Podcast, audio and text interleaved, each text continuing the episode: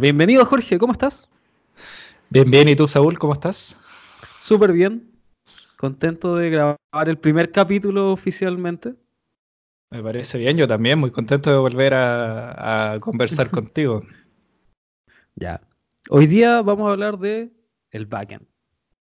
¿Qué es el backend, Saúl? el backend. Esta conversación se va a hablar como, oh, sí. Sí, un poco. Claro. Sí, pues, especial para todos los niños que nos van a escuchar de seguro. Eh, se sientan como en casa, como Plaza Sésamo. Oye, todo esto, ya, para ponerle un poco relleno al podcast y para hacer un poco disperso, a mí me gustan las cosas dispersas. Em, Apple hace un, hace un par de meses, no en la WWDC, eh, anunció su servicio como Netflix de series, películas, que va a ser pagado, que se llama Apple TV Plus, algo así. Bueno, eh, ¿por qué estoy hablando de esto? Porque eh, van a relanzar la serie de Plaza Sésamo.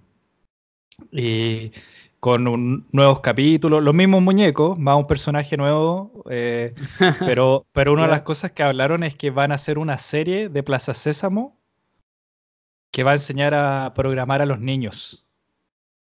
Interesante. Y, yo quedé así, wow, onda, qué, qué, genial lo que están haciendo, porque ya no solo, no sé, pues, yo no me acuerdo mucho Plaza Sésamo, no sé si lo vi, creo que vi un par de capítulos cuando chico, pero eran bien educativos, eh, como la mayoría de, de, estas animaciones o series para niños, eh, y encuentro genial que ahora empiecen a salir y impulsar más otras cosas que aparte de la, no sé, por el contar o los colores o cosas que, ya existen y agregar esto nuevo que, es la programación. Así que no. nosotros estamos practicando, en una de esas podríamos ir al casting de Plaza Sésamo y, y explicar lo que es el backend. Claro, de hecho tengo experiencia como corpóreo. Ah, me parece bien. Una vez me disfracé de dinosaurio. Oye, pero me queda una duda ahí. ¿Cómo va a ser el proceso de enseñanza? ¿Como a través de la misma animación o van a preparar como cosas externas, como aplicaciones, videojuegos? Porque igual es un desafío acuático. No, ni idea, no, ni, me lo imagino. Y tampoco está claro cuándo va a empezar la temporada, como que este servicio eh, está bien al aire todavía, creo que no está anunciado su fecha de estreno. Eh, ni cuánto va a costar, etcétera, pero, pero sí se anunciaron eh, como que estrellas de Hollywood van a estar participando en distintos programas y como que se ve que se viene bueno, que va a tener buen contenido propio. Entonces hay que ver, esperar a que salga y después comparar eh, cómo funciona aprender a programar con Plaza Sésamo. Qué bacán. Voy a esperarlo y lo voy a ver también. Ya, pues, oye, ¿qué el backend? ¿Te consideras un desarrollador backend? Eh, yo creo que sí, podría ser.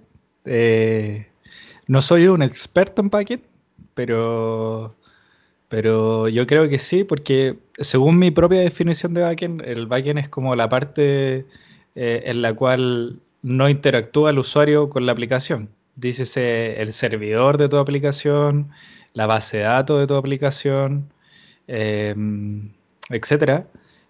Y, generalmente me ha tocado trabajar, montar estos servidores, las bases de datos, eh, eh, servicios de monitoreo con las de segundo plano, etcétera. Y, creo que, que que lo he vivido y he podido trabajar sobre ello, pero no me considero para nada un experto sobre el tema. Hay cosas que, cada vez que voy a instalar una máquina eh, tengo que ir y buscar dónde están las configuraciones de Nginx y, etcétera, etcétera, porque no me las sé de memoria. Eh, como yo esperaría de alguien. Nadie se las sabe. Yo creo que nadie, nunca. Siempre está la búsqueda en Google para recordar cuáles son. Tal cual. ¿Y tú, Saúl, te consideras un desarrollador backend? Sí, sí. Yo creo que no es mi título, pero tengo las suficientes habilidades para poder desarrollar bien en el backend. Pero estaba pensando como, ¿qué necesitas para que tu software o aplicación sea considerada de backend? Es como que necesariamente debe estar en un servidor. Y eso implica que tu aplicación va a entregar cosas a través de Internet o a través de una red. Entonces, podría estar el caso en que sirva contenido a un cliente en un navegador o simplemente entregue información a través de una API, de un cierto patrón, y genere información para otras, otras aplicaciones. Ya, pero si yo tuviera una aplicación eh, móvil, la parte en la cual del código que se sincroniza eh, con un servidor em, web, por ejemplo, con una API, o, a la vez persiste los datos en una base de datos local en el teléfono, ¿eso tú no lo considerarías, eh, considerarías como el backend de la aplicación móvil? ¿O solo puede ser un servidor web? No, no, no yo no lo considero de esa forma. Diría que es una característica de la aplicación que puede ejecutar procesos en background, de fondo, pero no es lo que se entiende comúnmente por backend, sino que el desarrollo backend siempre está relacionado con el desarrollo en servidores y de creación, crear el software para que se ejecute ahí.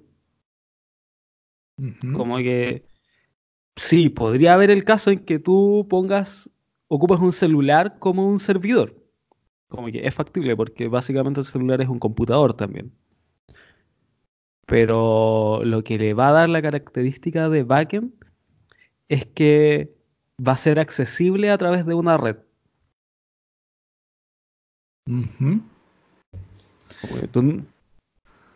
nunca podría estar el caso en que tú ocupes directamente la aplicación backend en el mismo servidor.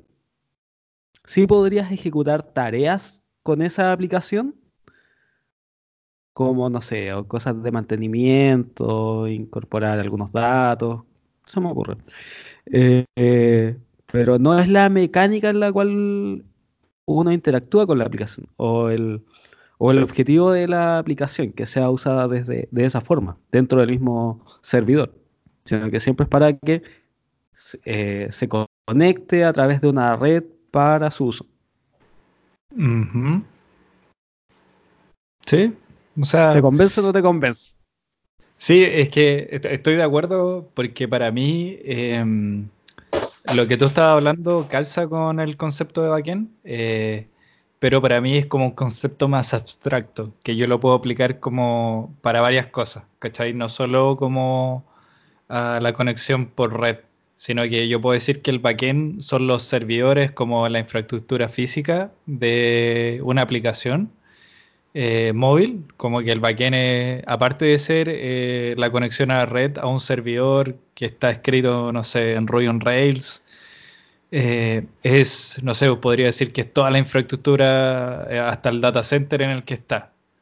Eh, y no solo verlo desde el punto de vista como que es, algo que está en el servidor web, sino que como que yo en la cabeza, para mí, mi concepto es esta separación que te comentaba, en la cual yo tengo el, el frontend, que es como la parte, la capa de presentación, y, la, y el backend es como la parte de, de los datos, ¿cachai? Entonces, en las aplicaciones móvil o de repente en las aplicaciones web, en el, frontend quiero decir, igual la, para mí la parte donde meto la lógica de negocio, la parte que eh, hace las consultas al servidor, eh, yo tiendo a llamarla, puede ser un concepto mío o erróneo o no, pero yo tiendo a llamarlo como el backend de mi frontend, algo así, pero es como eh, es como la parte de los modelos en el MVC, eh, es la parte que se preocupa de los datos, eh, más que si está en un servidor o no está en un servidor. Porque, a ver si, si lo vemos de otra manera, ¿qué pasa si yo tengo una aplicación que no se conecta a ningún servidor? Y que es una aplicación de escritorio, por ejemplo, como siempre han existido muchas. ¿Esa aplicación tiene, tiene frontend y backend o, o es solo frontend la aplicación? Es que considero que lo que describes está súper bien conceptualmente. Sí, es un concepto lo que yo digo, nada más que eso. Eh, eh, sí, obvio, tiene un backend. Eh, en ese sentido, hay cosas que van a estar de fondo, pero en mi experiencia, cuando desarrollas ese tipo de aplicaciones, el backend y el front están muy, pero muy ligados. Entonces, no hay una separación clara de este es el front y este es el backend. Y tal vez por eso es que no hago una distinción tan clara. Sí, porque es más fácil, eh, como el ejemplo que tú ponías, como que es más fácil decir, eh, aunque depende, pues, es que todo esto es como un concepto, pero que la, una API es, como el backend, pero al final la API en sí o los endpoints que se exponen eh, son como el frontend de esa API, ¿cachai? Que es como qué cosas puedo consultar y qué me va a devolver o no, es como la interfaz en la cual interactúa una aplicación. Pero, pero no sé, para mí, como te digo, puedo estar, pero mi concepto es como, al ser ambiguo también es un problema porque si yo quisiera ir por la vida diciéndole a la gente, no, este es el backend de mi frontend, como que dentro del frontend, es súper enredado para que alguien me entienda, ¿cachai? El concepto, porque es algo que, yo tengo interiorizado y como que yo lo manejo de esa manera y por eso puede ser no la mejor manera de, expresarlo. Y en ese caso, yo creo que es más común hablar de backend desde la analogía que tú haces. Sí, yo creo que, ¿qué pasa eso? Que habitualmente cuando uno habla de backend, eh, todos van a entender de que estás hablando de desarrollo web. Pero ahora me acabo de acordar que hace unos dos años me tocó desarrollar unas aplicaciones con Electron.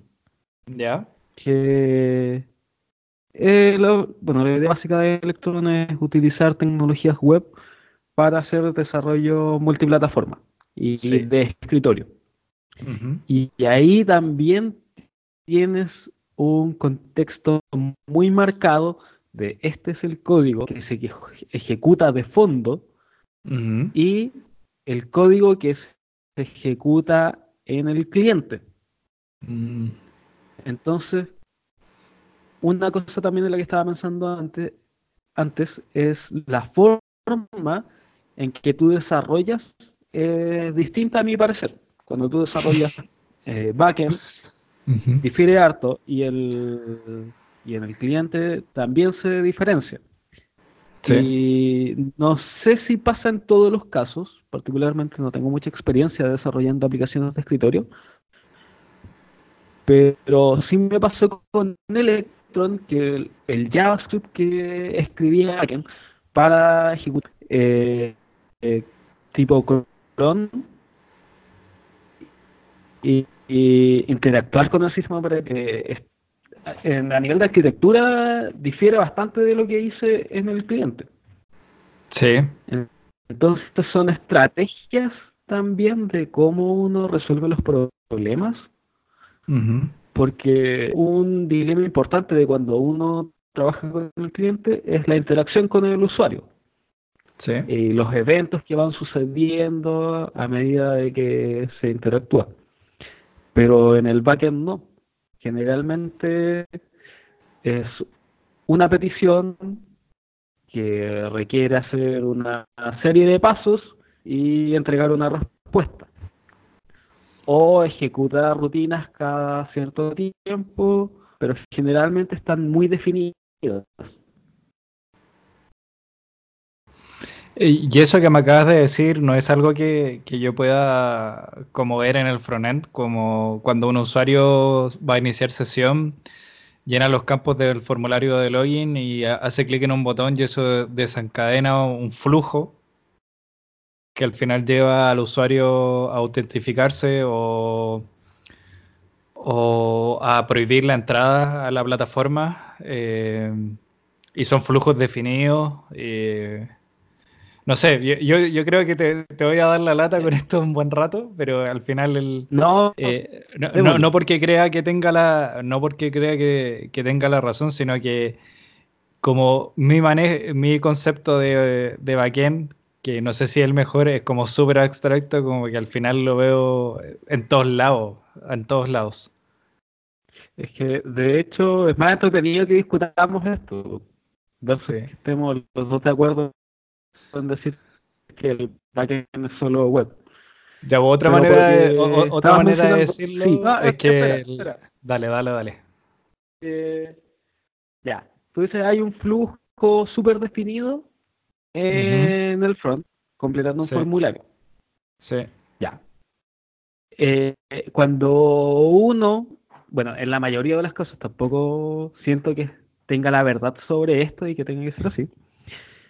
Eh, en el backend generalmente llega una tarea que ejecutar y eso desencadena varios procesos y retorna una salida.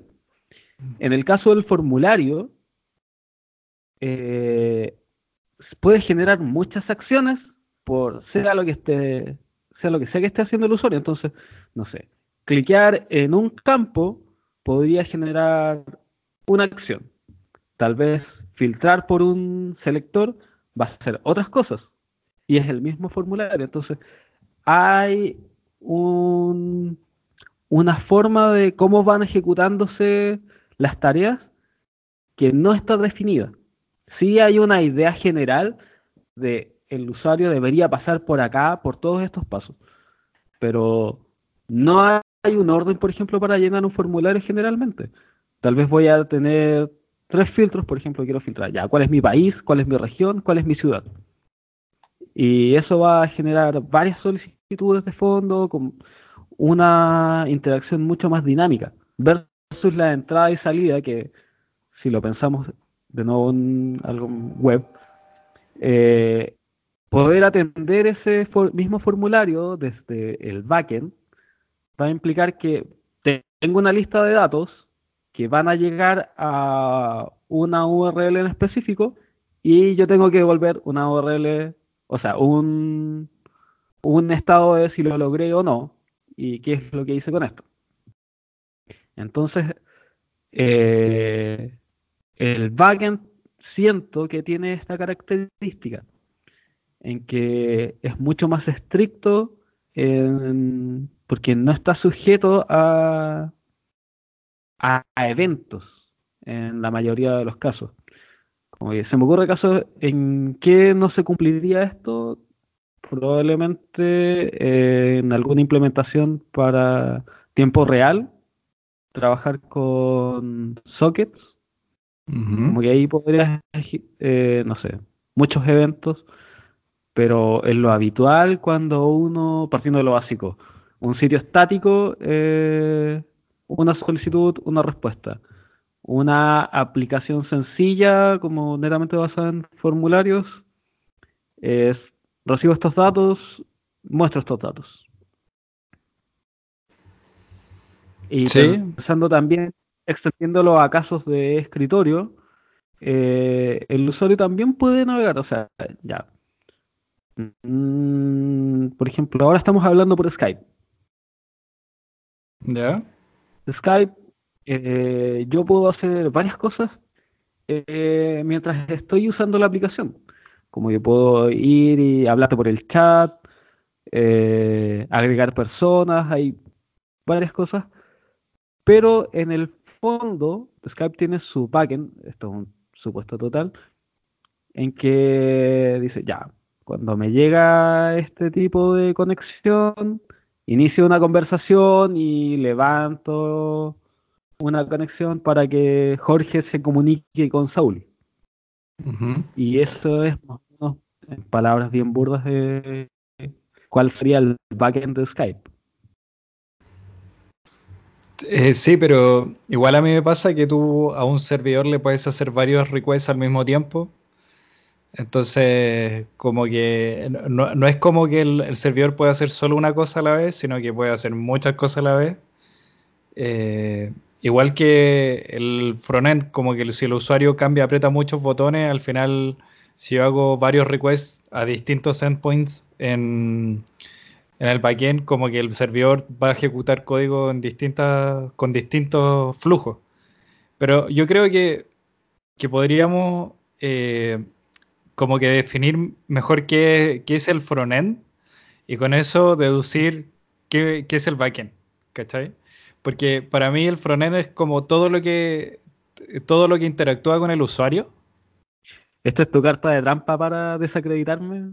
No, no, no. Para mí es, solo eso, que es lo que tú es, es lo mismo que tú decías, como que el formulario, eh, el login, eh, las acciones que un usuario puede hacer en una pantalla, en una, en una aplicación web, en, en, un sitio estático, por ejemplo, en, que no va a poder hacer mucho más que leer, eh, en una aplicación de escritorio, eh, todo lo que, que, interactúa con el usuario al final es el frontend y todo el resto es el backend.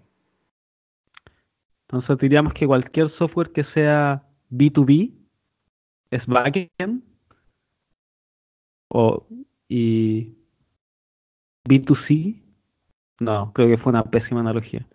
Como digo, pensaba como en backend, backend, pero después dije, no, pues el backend igual va a comunicarse con el cliente.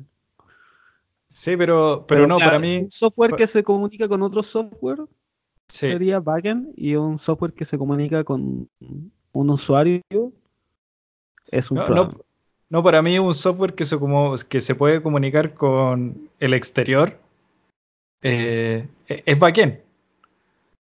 Pero la parte que... Ah, no te entiendo esa parte, como con el exterior. No, no, no. Es que si tú tienes una API y la API deja disponible, o sea, perdón, un servidor web que tiene una API y la API está disponible y cualquier persona la puede consultar, eh, para mí esa API, bueno, es el canal de comunicación eh, pero al final todo eso está englobado en el backend. La parte que, la herramienta que uno usa para comunicarse ah, con esa API, por ejemplo, ocupando Postman o curl en el terminal, eh, o montando una página web con JavaScript y eh, haciendo fetch a esa API, eso es lo que llamaríamos frontend, según lo que yo estoy proponiendo, como la parte asumiendo que todo esto es para, está interactuando con un usuario. ¿cachai? Yo en Postman eh, agrego los campos y, y, aprieto como enviar y, voy a ver el resultado de la API. Eh, entonces como que Postman es el frontend de mi API. ¿Cachai? Sí, te cacho. A, a, eso me refiero. Entonces, y para Postman, el backend sería mi API, ¿cachai? Como que, o aplicando de nuevo como ese eh, concepto. Para mí, para simplificarlo, y, la semana pasada a mí me tocó explicar, espero que no haberme equivocado, pero yo lo expliqué de esa manera. El, el, el frontend para mí es toda todo lo que interactúa como de cara al usuario, donde tú tienes el UI, el UX, eh, como también como conceptos que van incorporados como parte del frontend. Eh, y el backend es como toda la parte que tiene que ver más con las reglas de negocio eh, y los datos, pero yo no lo excluyo solo un servidor, sino que esa parte de lógica de negocio eh, y los datos lo puedo ver en distintas partes. como en el, no sé, en el, en el reducer y en el, sí, bueno, el reducer de Redux en, en una aplicación con React y Redux, por ejemplo ahí tú tienes un poco de reglas de negocio eh, y eso viene a ser como el backend de tus componentes, ¿cachai? Según mi concepto o mi definición de, de lo que es el frontend y el backend. Em, así que para mí eso, en resumen, no sé si estamos contestando la pregunta o no, pero para mí eso es como el backend, es como toda la parte de las reglas de negocio eh, que van asociados los datos, pero más que nada las reglas de negocio y, eso uno lo puede encontrar en, en el frontend, en frameworks como, o sea, en librerías como en React. Depende cómo uno lo defina. Eh, generalmente en el MVC eh, es la M del modelo y generalmente ahí uno lo encuentra. pero es donde está la regla de negocio y los datos. Generalmente es el backend y toda la parte que interactúa con el usuario es el frontend. Para mí. Hay un caso de un software que me gustaría ver tu opinión. De hecho, bueno, de lo que dijiste, Eh, sí, te doy toda la razón. Eh, el sistema operativo, ¿cómo lo consideras? ¿Backend o frontend? Es que tiene los dos, pues. Es full stack, es full stack. Porque el backend tiene, onda, me imagino que el backend del sistema operativo es la parte del kernel que sabe cómo conectarse con el hardware y, escribir en el disco duro, que es como persistir los datos. Pero después el frontend es como tu manejador de, archivos, eh, de carpeta, que en el en macOS el, el Finder, eh, que al final es lo que uno interactúa. Ese para mí el frontend y el backend sería como el, eh, en sí el, que, el Finder es parte del sistema operativo, que uno los puede ir cambiando. Mm, los podría cambiar. Bueno, el caso de esto, por ejemplo, en Linux, tienes el kernel Linux específicamente, y tienes KDE, Genome y diferentes frontend para darle el front. Entonces, no sé, la reflexión que se me venía a la mente es que las aplicaciones siempre están compuestas de otras pequeñas partes que pueden estar o muy ligadas, como el sistema operativo, Windows, donde no hay una diferencia clara, como que no tiene un nombre, eh, y Linux, que claramente el kernel es el que se llama Linux, pero la interfaz gráfica es otro software que tú puedes ir y reemplazar. Entonces hay muchos casos en que la aplicación de escritorio va a tener su backend por separado y va a tener la interfaz de usuario. Eh, tú puedes hacer desarrollo web haciendo que tu, tu cliente trabaje solo con JavaScript y para el backend tomar la decisión de un lenguaje o un framework distinto. Podrías jugar Laravel, .NET, cualquier cosa. O podrías también hacer algo que integre mejor, como hay alternativas en Node para hacer esto, en donde el backend y el front son prácticamente lo mismo, o es la intención que tienen estas tecnologías. Entonces, al final, quedamos en que es algo netamente conceptual y podría estar. No, no podríamos diferenciarlo ni por el lenguaje que se utiliza. Estoy de acuerdo. Por el, el rol que cumple. Sí, yo, yo creo que yo creo que va, va más por este concepto que, del rol que cumple o la funcionalidad que por la tecnología que uno está usando hoy en día. Aunque, porque en la mayoría de los lenguajes eh, también igual se pueden armar interfaces de, por último, de terminal o, interfaces más complejas, eh, como las de un sistema operativo, como un manejador de carpeta, etc. hasta una página web. Entonces, creo que todos los lenguajes eh, están pudiendo hacer ya casi todo eh, el día de mañana con WebAssembly varios lenguajes van a poder trabajar en el lado de los navegadores. Entonces cada vez como una mezcla de lenguaje, tanto eh, para trabajar en la interfaz de usuario como en la parte de las reglas de negocio y eh, la persistencia de datos en la base de datos. Em, entonces ya como que el lenguaje no te hace la diferencia, sino que, que más el concepto que uno maneja de backend y frontend, yo creo. Y, también estamos como en el boom y, estoy muy contento de, que, cada, bueno, que, cada vez más estamos como tratando de, hacer que, ocupemos un lenguaje para varias cosas.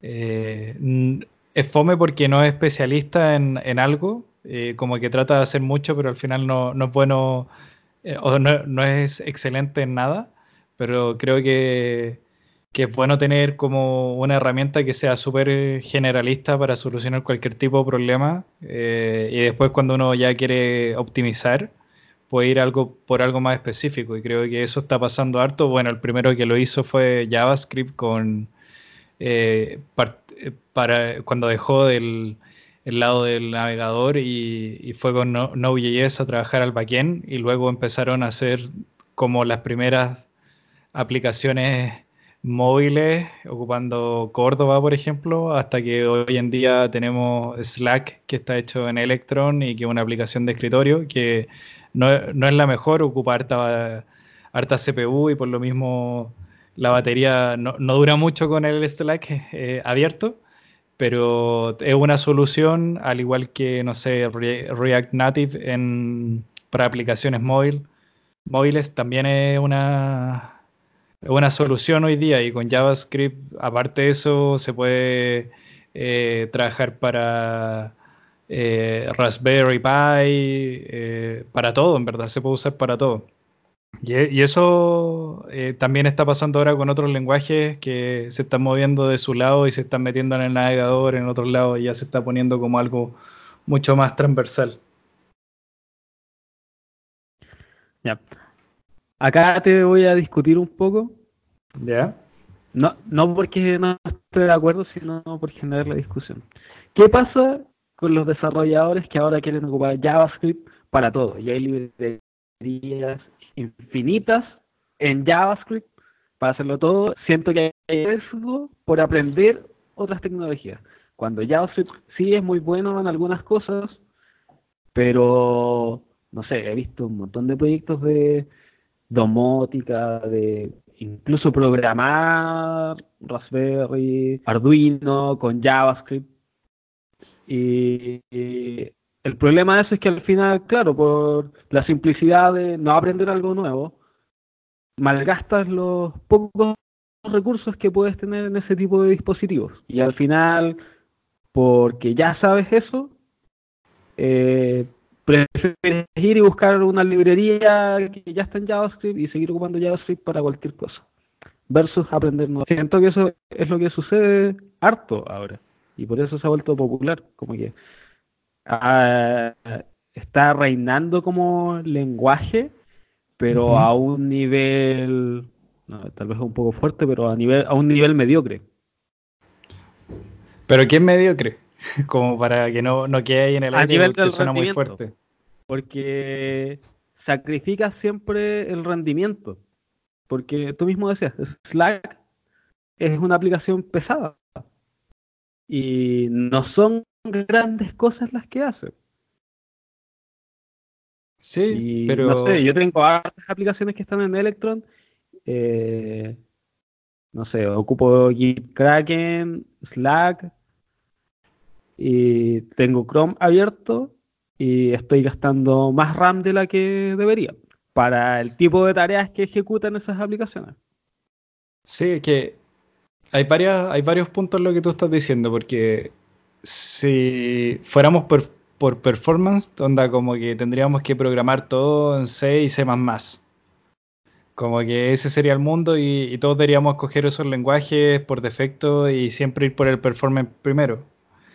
Eh, pero creo que eso no es lo que soluciona al final los problemas, porque uno escoge un lenguaje eh, partiendo de que, por ejemplo, si tú tienes ya conocimiento sobre algo, obvio que tú vas a querer ocupar el mismo lenguaje en vez de ponerte a jugar con un Arduino, que puede ser primera vez que estás jugando con él, y tener que empezar a aprender a, programar C eh, en C y aparte aprender cómo funciona el Arduino, entonces como que la curva la, estás así aumentando exponencialmente de aprendizaje en lugar de hacer la pega más fácil.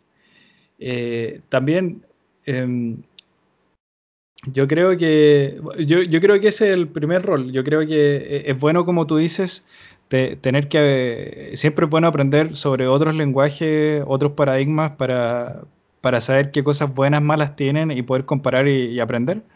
Pero creo que, que, no es mala idea partir como base, así como en JavaScript, por ejemplo en Python se pueden hacer un montón de cosas eh, y, y, tratar de hacerlo primero en Python yo no creo que tampoco es mala idea, eh, siendo que por ejemplo con C o C++ tenga eh, mejor performance, pero, pero al, al final yo creo que también se gana que al ocupar un, lenguaje para, distintas, para distintos problemas, también te permite descubrir otros lugares del mismo lenguaje. Porque si, por ejemplo, eh, en Ruby on Rails, cuando tú programas en Ruby, eh, como que todo, eh, solo vives en el mundo de la web y concepto de la web y el MVC y los controladores y las rutas, el modelo, el ORM y manejas todos esos, solamente esos conceptos eh, y esas convenciones y, andas bien. De hecho, yo cuando aprendí Ruby on Rails y lo primero que comparé con, con Python, con Django, fue que tú puedes programar en Ruby, usar Ruby on Rails sin saber programar en Ruby. En cambio, si tú ocupas Django, tú necesitas eh, saber Python, que eso tiene cosas buenas y malas, pero por ejemplo, para alguien que quiera hacer una página web desde cero y que no sabe mucho, Ruby on Rails, según mi criterio, puedo estar equivocado, es más fácil que en Python, o sea, que en Django, porque tienes que entender un poco más cómo funciona el lenguaje, pero a la vez, eh, por ejemplo, si yo en Ruby tuviera que hacer un scrapper, por ejemplo, eh, me va a ayudar a entender un poco más cómo funciona Ruby y cómo funcionan algunas herramientas que tiene, eh, versus haberme haber no usado Ruby y haberme ido, no sé, a Python que es bueno para Scrapper o JavaScript que es bueno para Scrapper, hasta Java, casi todos los lenguajes tienen eh, librerías para, para hacer Scrapper. Em, entonces te pierdes, yo creo, como el poder profundizar un poco más ese lenguaje, probar eh, otras librerías y, seguir viendo hasta dónde llega. Porque en un momento te vas a dar cuenta que no, sabéis que estoy dándome 500 vueltas y en verdad no encuentro librerías para hacer esto en este lenguaje, etcétera, etcétera, pero y me pongo a buscar después en Google y encuentro que, ah, este es como el lenguaje más popular para hacer este tipo de tareas como es Python hoy en día para el tema de data science y machine learning. Eh, tratar de hacer eso desde el lado Ruby, podría aprender mucho haciéndolo, pero también eh, pierdo como lo fácil o todas las librerías que un montón de gente con mucho conocimiento ya ha creado para Python y que podría llegar y usarla. Entonces, como es un poquito, eh, es un trade-off, siempre es un trade-off. No sé qué opinas tú. La reflexión podría ser que lo mejor es ser práctico y ver cuál es el desafío que tienes que resolver y hacer uso siempre de los conocimientos que ya tienes. O sea, si necesitas desarrollar algo en poco tiempo, es súper mala idea ponerse a aprender algo nuevo, aunque vaya a ser mucho más eficiente. Sí. Pero siempre hay que estar muy abierto a aprender cosas nuevas. Tal cual. Como que ese es el problema, que siento que JavaScript y Java sufren de esto. Como que es muy, eh, es muy común que ese tipo de desarrolladores se mantengan en el mismo lenguaje. Eh, eh, pero uno va a aprender adoptando nuevas tecnologías y a medida que uno va repitiendo este ciclo de ir cumpliendo a cabalidad y con mejores resultados usando los conocimientos que ya tiene, va a ir generando más espacios para aprender cosas nuevas, para mejorar lo que ya tiene, y decir, bueno, tal vez esto lo pude haber resuelto con esta otra librería y en esa medida uno va iterando, iterando, iterando hasta que hace las cosas mejor con las cosas que ya sabe y adquirió, adquieres una gran cantidad de conocimiento. La idea es estar siempre aprendiendo cosas nuevas, pero no por aprender cosas nuevas sacrificar el resultado de lo que dejas hacer. Estoy, estoy totalmente de acuerdo. Yo, yo creo que puede ser un, un, un, framework, es como en el día a día, en el trabajo, la idea es que seas práctico y no te metas en un, en un problema por probar algo nuevo o, anda y haz un, un prototipo pequeño y ve, ve, si te resulta o no, si es fácil de hacer o no, si no, descártalo y vamos moviéndonos con, la con lo que ya sabes o los mismos lenguajes que ya sabes, agregándole nuevas librerías, nuevos frameworks, nuevas soluciones. Y siempre es bueno en el tiempo libre ir y investigar un poco eh, y escuchar una charla de otro lenguaje que está en boga y ver de qué se trata o buscar cómo, por qué hay que usar este, eh, este lenguaje o este framework y, y de a poco, pero y, y, de esa manera ir probando, pero no con la presión de que, por ejemplo, en el día a día en el trabajo tienes que entregar algo en cierta fecha y al final te metiste eh, en esta nueva tecnología y puede que salgas mal parado. Pero estoy totalmente de acuerdo con lo que tú dices, Saúl. Súper. ¿Hay algo más que te gustaría hablar de backend antes de que vamos cerrando el capítulo? Eh, no, que a mí, como personalmente de, backend, nunca, nunca fui muy fanático del backend. Creo que yo no, soy el mejor amigo de las bases de datos, de los modelos de las bases de datos. Como que eh, nunca fui bueno para sentarme y como imaginarme todo el modelo de una. Eh, sino que a mí me gusta llegar como un boceto, implementarlo y después lo voy solucionando en el tiempo con migraciones. Creo que, que no, no, sé si es lo ideal, pero es lo que me funciona a mí, porque eh, siempre me ha interesado más la parte que tiene que interactuar con los usuarios, de que tu producto sí se pueda utilizar. Eh, y que eso sea lo que lidere tu desarrollo hacia el backend. Por ejemplo, a mí me pasó que hace un par de años en una pega íbamos a partir como un nuevo eh, módulo de facturaciones y un chico del equipo, muy seco en base de datos, hizo un modelo en una pizarra increíble, consideró todos los casos, eh, todas las formas normales, todo excelente. Pero después en la práctica, cuando creamos todas las tablas con su migración y su modelo en el, en el framework de turno, que eran Ruby on Rails, cuando tú querías llamarla, después te empiezas a dar cuenta que eh, cuando quieres empezar a utilizar eh, esos modelos, esas tablas de la base de datos, eh, empiezas a hacer un montón de join y como que todo está demasiado normalizado y está todo excelente, porque al final después con el tiempo te diste cuenta que el uso era otro. O, que era más práctico hacerlo de otra manera. Entonces a mí me...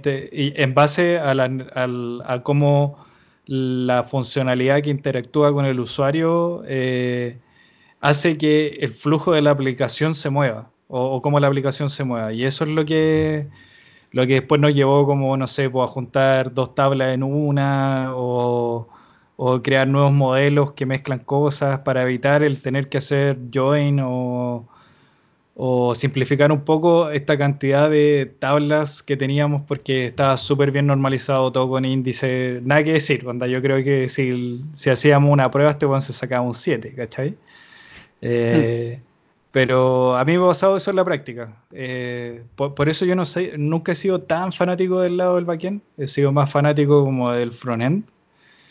Eh, yo creo que el boom del, del backend era más cuando, cuando hacíamos páginas que se renderían en el, en el backend, valga la, la redundancia.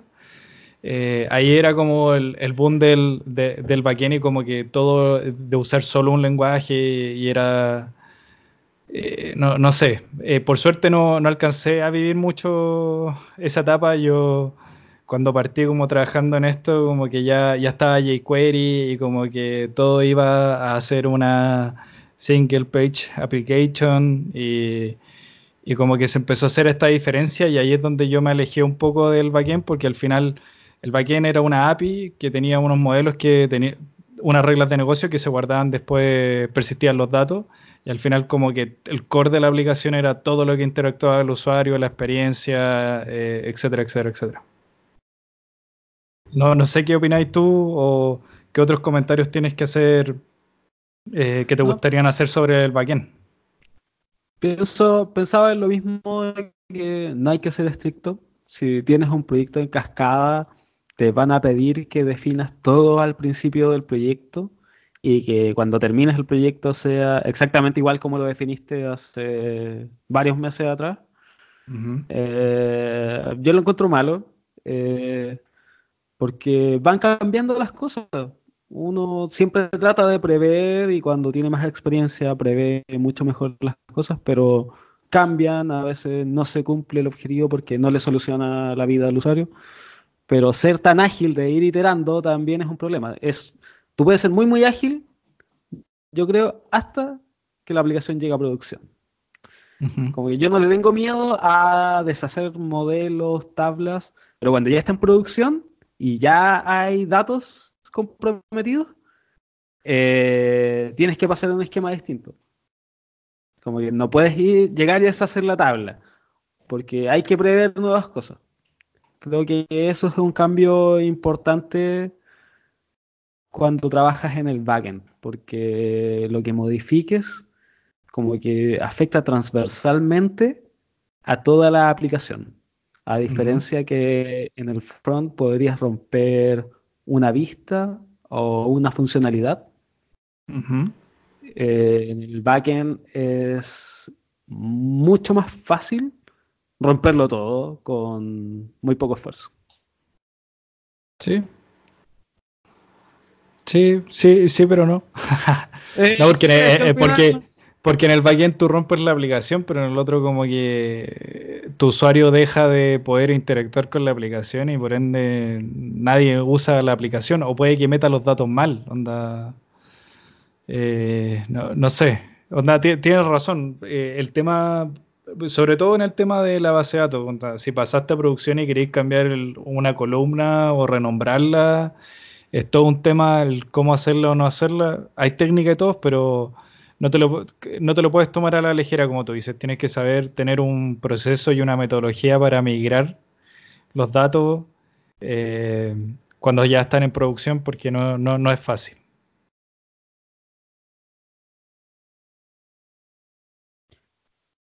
Eso. ¿Tienes alguna recomendación? Sí, estaba pensando que. Ah, pero más como casos que me habían pasado o qué tipo de errores podrían cometerse que impliquen que destruiste todo el front y que destruiste todo el back. Pero no, son unas ideas súper puntuales. ah, puse tal cosa cuando arranca este componente. O, Cosas que pasan. ¿Tienes alguna? Pasas qué cosa. Sí, salió un poco de dolor en mis recuerdos. ya, pues Jorge, cerramos. ¿Tienes alguna recomendación Obvio que, a, nuestro público? Obvio que, voy a tener una recomendación, ¿cómo no? Eh, principalmente contarles de, de, que esta semana estuve viendo los videos de laclase.cl la clase es una iniciativa que tomaron en un curso, no sé si creo que es de la Universidad de Chile o la Católica, creo que es la Universidad de Chile, pero no equivocarme, eh, en la cual convocaron a tres startups que están muy en boca acá en Chile, el Fintual, que es como de la inversión en fondos mutuos, Corner Shop, que es como comprar en el supermercado o en otros tipos de tiendas eh, a pedido, eh, a, través de tu a, través de tu teléfono y Not Company que se dedica a hacer productos en base a plantas, como por ejemplo Not Mayo, que es una mayonesa que está hecha en base solamente a plantas, no ocupa huevo ni nada de eso. Y cada una de estas startups, eh, más o menos unos tres o cuatro integrantes de cada empresa, presentaron y contaron un poco su experiencia de cómo captar usuarios, eh, cómo manejar los equipos tecnológicos, em, cómo levantar lucas, etcétera, etcétera. Y creo que están bien choras las charlas, donde hay harto que se puede aprender de la experiencia de los demás y estoy totalmente agradecido que, eh, que exista esta iniciativa y que aparte se hayan dado el trabajo de eh, haberlo dado por streaming y a la vez haberlo subido a YouTube para que todos lo pudiéramos ver. Yo, yo en personal nunca tuve el tiempo para, para ir a una de estas clases, pero he visto casi todas online y, no, hay varias bien buenas y otras que, que, están choras igual para discutir o, conversar sobre cómo, cómo, el CTO o cuáles son los principios. Por ejemplo, en una charla de Fintual, el CTO de Fintual, que se llama Andrés, el apellido no lo puedo pronunciar porque hmm. es de otro país, así que no, no lo puedo pronunciar. Eh, Andrés Pérez. porque me, me, va a costar pronunciarlo, no, no, es que tenga algo contra la gente de otro, de otro orígenes. Eh, pero Andrés habla de cuál es su criterio para, construir buen software y cómo lo hacen en Fintual. Entonces, yo la vi y sí hay cosas que estoy de acuerdo, hay cosas que no estoy en, eh, que, estoy en desacuerdo. Entonces, hay harto que se podríamos eh, comentar el día de mañana eh, sobre estas charlas, pero al final, al final esté desacuerdo, ¿no? Estoy muy agradecido de que las hayan publicado y que que cualquiera las pueda ver y espero que el próximo año em, se vuelva a repetir. Ojalá que ese ramo de, innovación, me imagino, eh, vuelva a poder captar, no sé, tres startups, sean conocidas o no conocidas, em, para que esto se repita. Es muy bueno eh, contar la experiencia, yo creo que eso es clave. Eso. No sé si tú tienes algo que nos Lo voy a mirar y porque de hecho, suena súper interesante. Y yo creo que te voy a contar en el próximo capítulo a ver qué, me pareció. Excelente. Ah, y, otra cosa que, iba a decir yo para, nuestro público, bueno, la gente que me conoce sabe que yo un montón de veces he dicho que, la gente es tonta de porque usa React, el framework de, para hacer eh, aplicaciones front-end en, base a componentes de Facebook. ¿Y por qué decía que la gente era tonta por usarlo? Porque Facebook lo, lo promueve, pero al final nunca lo usaba. Sí, un poco en Instagram, sí, un poco aquí, pero al final su página, facebook.com, eh, no lo usaba hasta, hasta un par de meses que al final hicieron todo un rediseño de la aplicación y ahora ocupan full React y todo, entonces yo me tengo que comer todas mis palabras y me estoy haciendo cargo de lo que dije y ahora ocupo React y me gusta. Gracias. Cuidados tus pecados. Tal cual. Bueno, vaya en paz, don Jorge, que esté muy bien. Tú también, Saúl, que estés bien. Nos vemos la próxima. 九州。